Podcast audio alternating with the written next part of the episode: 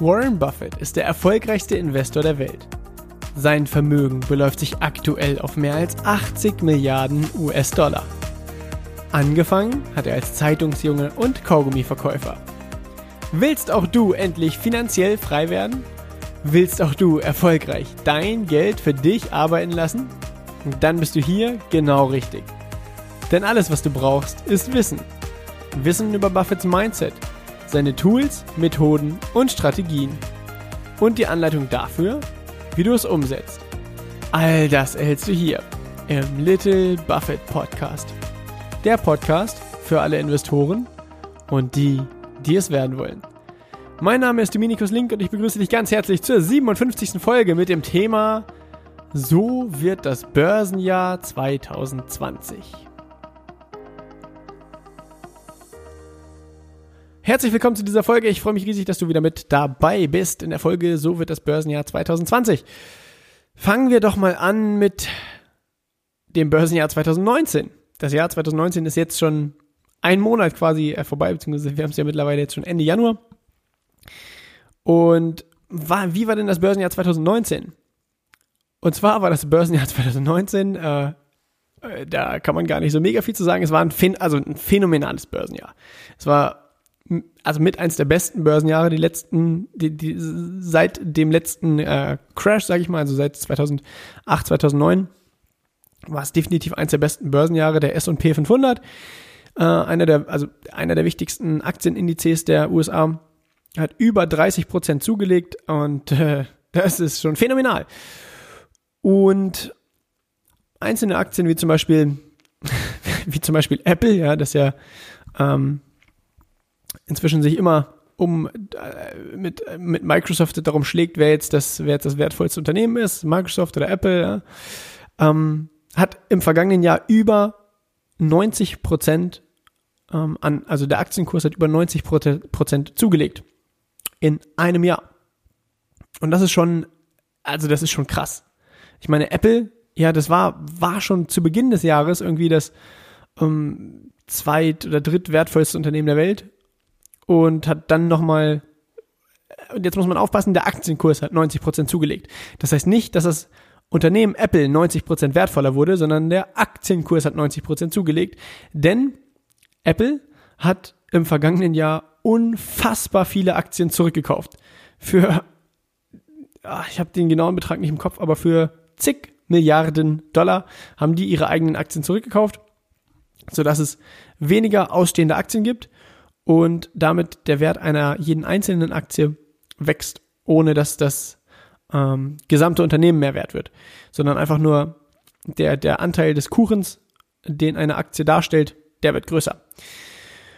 Und dementsprechend, Warren Buffett hat vor einigen Jahren sich äh, Aktien an dem Unternehmen äh, Apple gekauft und weil Warren Buffett sich lange, lange Zeit ähm, gegen Tech-Unternehmen ausgesprochen hat, das heißt, er hat niemals in Microsoft investiert, obwohl er sich frühzeitig, äh, also vor vielen Jahrzehnten schon mit Bill Gates getroffen hat und äh, Bill Gates da gerade, ähm, also ein paar Jahre nachdem die an die Börse gegangen sind, haben die sich getroffen und Bill Gates hat gesagt, hey Warren, äh, du müsstest Microsoft-Aktien kaufen. Und Warren Buffett hat sich vehement dagegen gewehrt, weil er gesagt hat, mit diesem ganzen Tech, äh, mit dieser ganzen ähm, Tech-Wirtschaft will ich nichts am Hut haben, verstehe ich nicht, kann ich nichts mit anfangen, davon halte ich mich fern.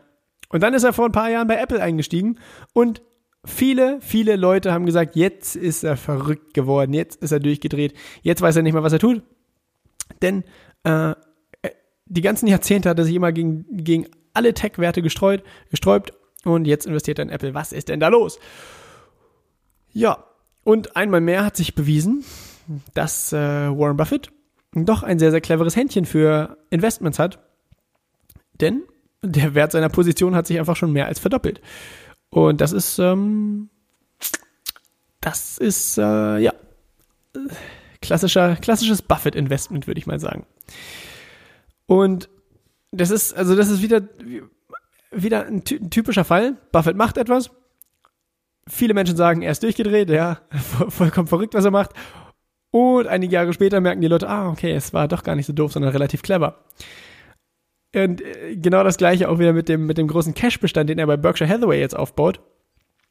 Ja, vergangenes Jahr die Aktienkurse haben über 30 Prozent zugelegt und Warren Buffett hat, hat also kaum neue Aktien gekauft. Der, der, der hatte die ganzen Gewinne, die äh, reinkommen, die ganzen Dividenden, die er bekommt, behält er als Cash und damit wächst der Cashbestand in dem Unternehmen Berkshire Hathaway unfassbar in die Höhe. Die haben jetzt 130 Milliarden Dollar einfach nur in Cash und in kurzfristigen Staatsanleihen liegen. Und da sagen auch viele, Mensch Warren, du bist doch verrückt, die Aktien haben 30% zugelegt, guck mal, das hast du alles verpasst. Ja, richtig. War in den letzten Jahren, nein, nicht in den letzten Jahren, sondern in den, in den letzten Jahrzehnten ähm, auch häufig der Fall, dass er, dass er irgendwann die Entscheidung getroffen hat, okay, die Aktien sind relativ teuer und ich finde keine günstigen Aktien mehr. Deshalb baue ich mir jetzt einen Cashbestand auf und warte, bis die Aktien wieder günstiger werden. Wurde er sehr, sehr häufig für kritisiert und dann sind die Aktienkurse gefallen und dann wurde er als der große Guru bezeichnet. Und es wäre doch gelacht, wenn in drei oder vier Jahren alle sagen würden, oh, Warren Buffett, der Guru, hat's wieder gewusst. also wir werden sehen. Ich will da kein Cash, äh, kein Cash-Prophet, äh, kein, kein Crash-Prophet sein oder so. Allerdings will ich nur dafür sensibilisieren, die Aktion von Warren Buffett nicht immer sofort zu kritisieren, sondern mal zu gucken, ah, okay, was macht er denn? Und dann einfach mal ein paar Jahre abwarten und dann herauszufinden, ob es clever war oder nicht. Also, das war das Börsenjahr 2019. Phänomenales Börsenjahr. Die Aktienkurse sind äh, fast ausschließlich, äh, sind, sind die Aktienkurse gestiegen. Und schauen wir in das Jahr 2020. Und eins muss auch klar sein, die Aktienkurse werden nicht jedes Jahr um 30 Prozent steigen. Denn wenn man sich die Historie anschaut, dann wird man feststellen, dass die Aktienkurse sich durchschnittlich mh, hm, irgendwo bei 8 Prozent im Jahr entwickeln. Und die Aktienkurse können ja auch langfristig immer nur das widerspiegeln oder immer nur das Wachstum des jeweiligen Unternehmens widerspiegeln. Kurzfristig kann es mal sein, dass Aktienkurse stärker ähm, steigen als die, die Entwicklung des Unternehmens. Oder eben, auch wenn sich das Unternehmen gut entwickelt, dass der Aktienkurs mal kurzfristig äh, bergab geht. Aber langfristig orientiert sich der Aktienkurs an der Entwicklung des Unternehmens. Das heißt, wenn das Unternehmen mit knapp 10% im Jahr wächst, wird langfristig der Aktienkurs auch plus minus um 10% wachsen. So, also das ist so äh, Pi mal Daumen. Und wenn also die Gewinne der Unternehmen, sagen wir mal, um knapp 7% im Jahr wachsen und die Aktienkurse steigen im Jahr um 30% und machen das zwei, drei, vier Jahre hintereinander, dann sind die Bewertungen der Unternehmen den Gewinnen des Unternehmens um einiges vorausgeeilt und das ruft danach, dass die Aktienkurse oder dass die Bewertungen der Unternehmen sich wieder an den an die, an die Entwicklung des Gewinns der Unternehmen anpassen. Das heißt, wenn die Aktienkurse vorausgeschnellt sind, dass die Aktienkurse auch mal wieder zurückgehen. Das ist der natürliche Lauf der Dinge. Das heißt, also 30 Prozent im Jahr letztes Jahr war phänomenal und äh, das jedes Jahr zu erwarten wäre leichtsinnig. Wie das Börsenjahr 2020 wird, kann letztendlich kein Mensch sagen. Es gibt da unfassbar viele Faktoren, die da mit reinspielen und es gibt unfassbar viele Menschen, die versuchen zu erklären, wie das Börsenjahr 2020 wird und letztendlich weiß es keiner. Niemand weiß, ob wir dieses Jahr den großen Crash kriegen, von dem alle immer reden, oder ob dieses Jahr weiterhin ein solides Börsenjahr wird und die Aktienkurse um knapp 10% im Jahr wachsen oder vielleicht 20% oder vielleicht nochmal 30%. Fakt ist, es weiß niemand. Es gibt allerdings ein paar Sachen, die man dieses Jahr beachten kann oder wo ich auch für mich sage, okay, das werde ich dieses Jahr mal auf dem Schirm haben oder da ein genaues Auge drauf legen oder wo ich mich drauf freue. Und ein paar Sachen davon gehen wir jetzt in der Folge hier durch, weil das äh, mit Sicherheit auch für dich spannend sein wird als Investor oder als angehender Investor. Erster Gedankengang. Dieses Jahr 2020 sind äh, wieder Präsidentschaftswahlen in den USA. Und natürlich will der, der, der, der aktuelle Präsident bei der Präsidentschaftswahl wiedergewählt werden, klar. Das heißt, Donald Trump liegt es, ähm, also hat logischerweise das Ziel, im November wiedergewählt zu werden.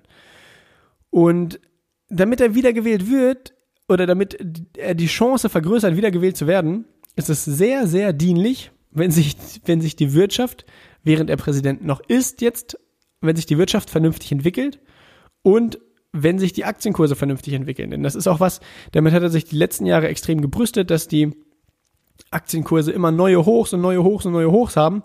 Und ähm, ihm ist es ein, oder es wäre sehr förderlich für Donald Trump, wenn die Aktienkurse das bis November, bis zur Wahl, weiterhin machen.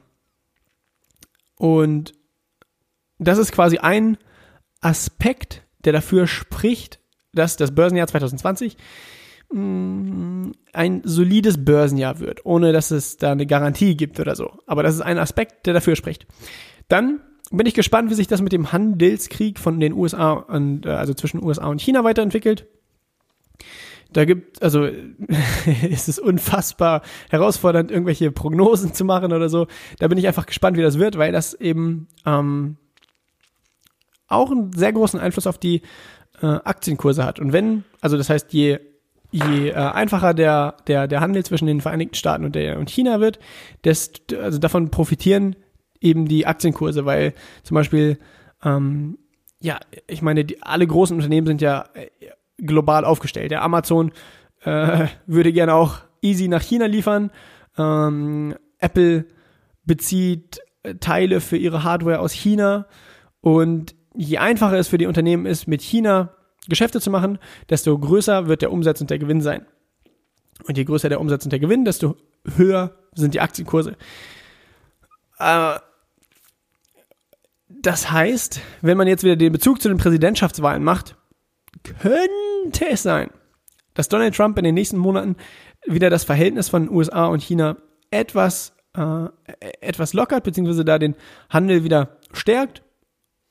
Allerdings, wie es sein wird, keine Ahnung. Äh, Politik in den USA bin ich kein, also bin ich kein Experte, will ich auch kein Experte sein und äh, wir werden sehen, wie das wird. Dann bin ich noch gespannt, wie die Situation zwischen den USA und Iran weitergeht, nachdem Donald Trump der ähm, Soleimani hat töten lassen. Äh, ich bin gespannt, wie es da weitergeht. Das heißt, ähm, es könnte ein möglicher ähm, Spannungspunkt werden oder ein größerer Spannungspunkt werden. Allerdings, wir werden sehen. Letztendlich, wo, wo ich ein noch größeres Augenmerk drauf habe, ist die Situation der Zinsen. Das heißt, wie entwickelt sich der Leitzins? Denn die Zinsen haben einen unfassbar großen Einfluss auf die Aktienkurse. Heißt, je höher die Zinsen, desto niedriger werden die Aktienkurse sein. Denn es ist relativ, oder es gibt mehrere Aspekte, wie sich das auf die Aktienkurse auswirkt. Auf der einen Seite gibt es Unternehmen, die hohe, also ein, ein, hohes Maß an Schulden haben. Und wenn ein Unternehmen eine Milliarde Schulden hat und dafür ein Prozent zahlt, dann sind das 10 Millionen Dollar, die an Zinslast auf das Unternehmen jährlich zukommen. Wenn das Unternehmen für dieselben, für, für dieselben eine Milliarde Dollar Schulden nicht nur ein Prozent, sondern fünf Prozent zahlt, dann sind das nicht 10 Millionen Dollar an Schulden, sondern 50 Millionen Dollar an, Schuld, äh, an Zinsen, die das Unternehmen jährlich zu leisten hat. Und das sind entsprechend 40 Millionen weniger Gewinn, die das Unternehmen erwirtschaftet. Das heißt, niedrige Zinsen führen dazu, dass Unternehmen günstige Kredite kriegen können und damit sehr, sehr günstig ihr Wachstum finanzieren können. Und auf der anderen Seite, als Investor habe ich ja mal zwei Möglichkeiten. Entweder ich lege mein Geld fest verzinst in irgendwas an, das heißt zum Beispiel auf mein Girokonto oder in eine Staatsanleihe oder in eine andere Anleihe, wo ich, wo ich von vornherein weiß, okay, wenn ich mein Geld da rein investiere, zum Beispiel in eine Staatsanleihe, kriege ich jedes Jahr 3% an, äh, an Zinsen. Alternativ dazu kann ich mein Geld dafür verwenden, um mich an, äh, an einem Unternehmen zu beteiligen. Wo ich, wo ich ja keine hundertprozentige, gut, hundertprozentige Sicherheit hat man sowieso nie, aber bei einer soliden Staatsanleihe würde ich mal sagen, man weiß man zu 99 Prozent, was einen da an, an Vermögenswachstum äh, erwartet. Wenn ich mein Kapital in eine, in eine Aktie investiere, weiß ich von vornherein nicht, wie wird der Gewinn des Unternehmens nächstes Jahr sein, wie wird der Aktienkurs nächstes Jahr sein, wie wird die Dividende nächstes Jahr sein. Das heißt, da gehe ich ein mehr Risiko, also ein größeres Risiko ein, um möglicherweise mehr aus meinem Geld zu machen. Und diese Überlegung muss ich ja immer wieder anstellen. Lege ich mein Geld festverzinst an oder investiere ich mein Geld nicht festverzinst, sondern beteilige mich da an einem Unternehmen, um äh, gegebenenfalls größeres Risiko und größere Rendite zu haben. Und wenn ich die Alternative habe, das Geld festverzinst anzulegen und dafür für das festverzinste Anlegen ein halbes Prozent Rendite bekomme, bin ich sehr viel mehr gewillt, nach einer Alternative zu suchen, als wenn ich für das festverzinste Anlegen 5 oder sogar 10% Rendite bekomme. Denn mit 5% Rendite im Jahr sind die meisten Menschen vollkommen zufrieden und haben gar kein Interesse daran, sich lange mit, äh, mit Aktien auseinanderzusetzen. Und dementsprechend würden sie ihr Kapital aus den Aktien abziehen und irgendwie festverzinst anlegen. In dem Moment, wo viel Kapital aus, den, aus dem Aktienmarkt abgezogen wird, werden die Aktienkurse in den Keller fallen und ähm, ja, dementsprechend kann man dann danach günstige Aktien kaufen. Nur, wenn man jetzt aktuell Aktien besitzt und die Zinsen steigen, dann wird das eine relativ schmerzhafte Zeit werden, ähm, seine Aktienpositionen im Wert schrumpfen zu sehen. Das heißt, das wird sehr, sehr spannend. Und dann gibt es noch drei Sachen, auf die ich mich dieses Jahr sehr freue, beziehungsweise wo ich, wo ich, ja, ja, wo ich mich drauf freue. Erstens, die, ähm, das Unternehmen Facebook ist schon seit längerem dran, die Kryptowährung Libra langsam aber sicher an den Start zu bringen. Das heißt, das Unternehmen Facebook hat über zwei Milliarden monatliche Nutzer und das Unternehmen Facebook will eine eigene Währung rausbringen. Oder ist da schon seit, seit über einem Jahr auch dran. Ich bin gespannt, ob dies, ob, ob Libra 2020 an den Start geht? Wenn ja, glaube ich, wird das eine sehr, sehr spannende Sache für das Unternehmen Facebook. Eine sehr, sehr große Herausforderung für traditionelle Banken und besonders auch ja, Staaten und Zentralbanken, die ja im Endeffekt eine sehr, also eine ziemlich große Kontrolle über die finanziellen Mittel hatten.